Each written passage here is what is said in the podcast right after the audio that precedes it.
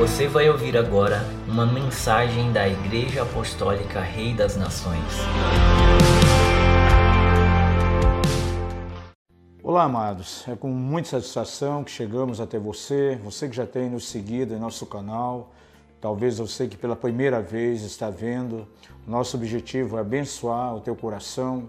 Nas próximas semanas nós vamos gastar um tempo considerável meditando na palavra de Deus e é um tema de muita importância que eu quero considerar.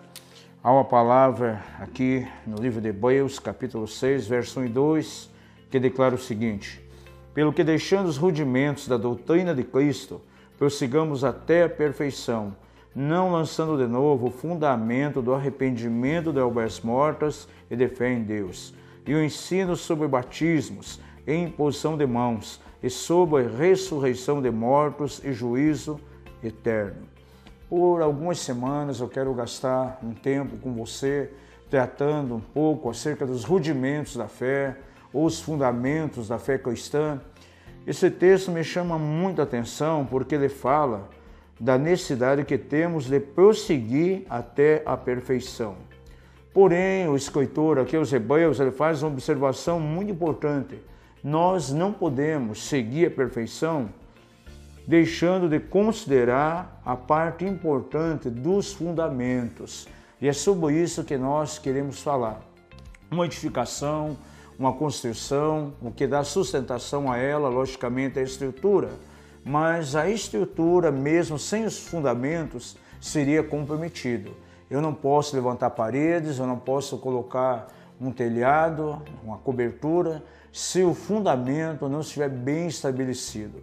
E na nossa caminhada com Deus, na fé cristã, o nosso caminhar rumo à perfeição, ele vai se dar de uma maneira bem equilibrada, de uma maneira consistente, se estiver bem firmado nos fundamentos.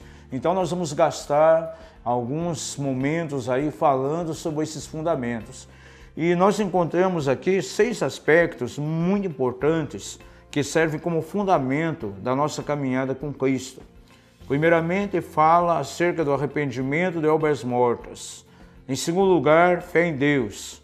Depois, em terceiro lugar, o autor coloca diante de nós aqui o ensino ou doutrina dos batismos. Depois, a imposição de mãos. Em quinto lugar, a ressurreição dos mortos. E, finalmente, o juízo eterno. E nós vamos abordar cada um desses seis aspectos. E vamos começar pelo início, logicamente, abordando um pouco acerca do arrependimento de obras mortas. E durante algumas semanas vamos ficar falando sobre o arrependimento. A palavra do Senhor nos mostra de uma maneira tão clara no Evangelho de Marcos, no capítulo 1, verso 14 e 15, que esta foi, na verdade, a primeira mensagem de Jesus. Quando começou o seu ministério terreno, a sua primeira mensagem foi um chamado ao arrependimento. Diz a palavra o seguinte: Ora, depois que João foi entregue, veio Jesus para Galiléia pregando o evangelho de Deus. Jesus estava então inaugurando o seu ministério terreno. E qual foi a sua primeira mensagem? Versículo 15 diz: E dizendo: O tempo está cumprido e é chegado o reino de Deus. Arrependei-vos e crede no evangelho uma mensagem bem clara, bem definida, chamando ao arrependimento. Para alguém entrar no reino de Deus, para fazer parte da família de Deus, para começar uma caminhada com Deus, o elemento básico, a reação inicial é, na verdade, o arrependimento. Somente o arrependimento em profundidade levará essa pessoa adiante na sua caminhada com Deus. Então, o arrependimento é a base de toda a nossa caminhada, da nossa fé com o Senhor. E eu quero considerar um pouco sobre essa questão do arrependimento, recorrendo primeiramente às duas palavras bíblicas, quer no Novo Testamento, quer no Velho Testamento. Essa palavra, arrependimento, arrepender-se, no original grego, a palavra metanoia. E metanoia fala acerca de uma mudança de pensamento, uma mudança de ideia. Na verdade, não é simplesmente um sentimento, é uma decisão firme que tem que estar lá no meu coração e isso vai determinar tudo aquilo que vai acontecer comigo futuramente. Se nós formos ao Velho Testamento, no hebraico, vamos ver que a palavra ela tem também quase que uma mesma conotação, porque lá no Velho Testamento, essa palavra arrepender-se, arrependimento, dá uma ideia de voltar-se, retornar, voltar atrás. E nós podemos então conectar essas duas experiências.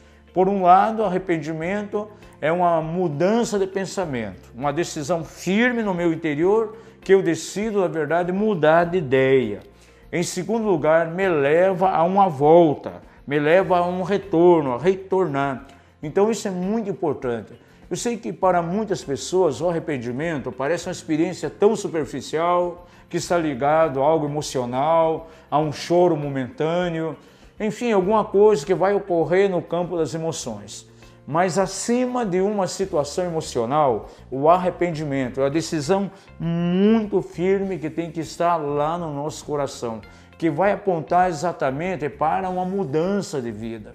E é exatamente isso que o Senhor espera de nós quando a palavra diz que temos que nos arrepender.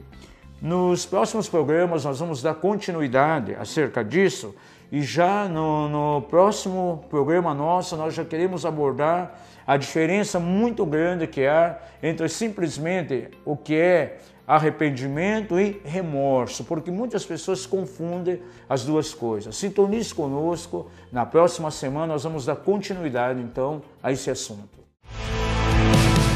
Obrigado por nos ouvir. Para mais informações, acesse o nosso site mapev.com.br.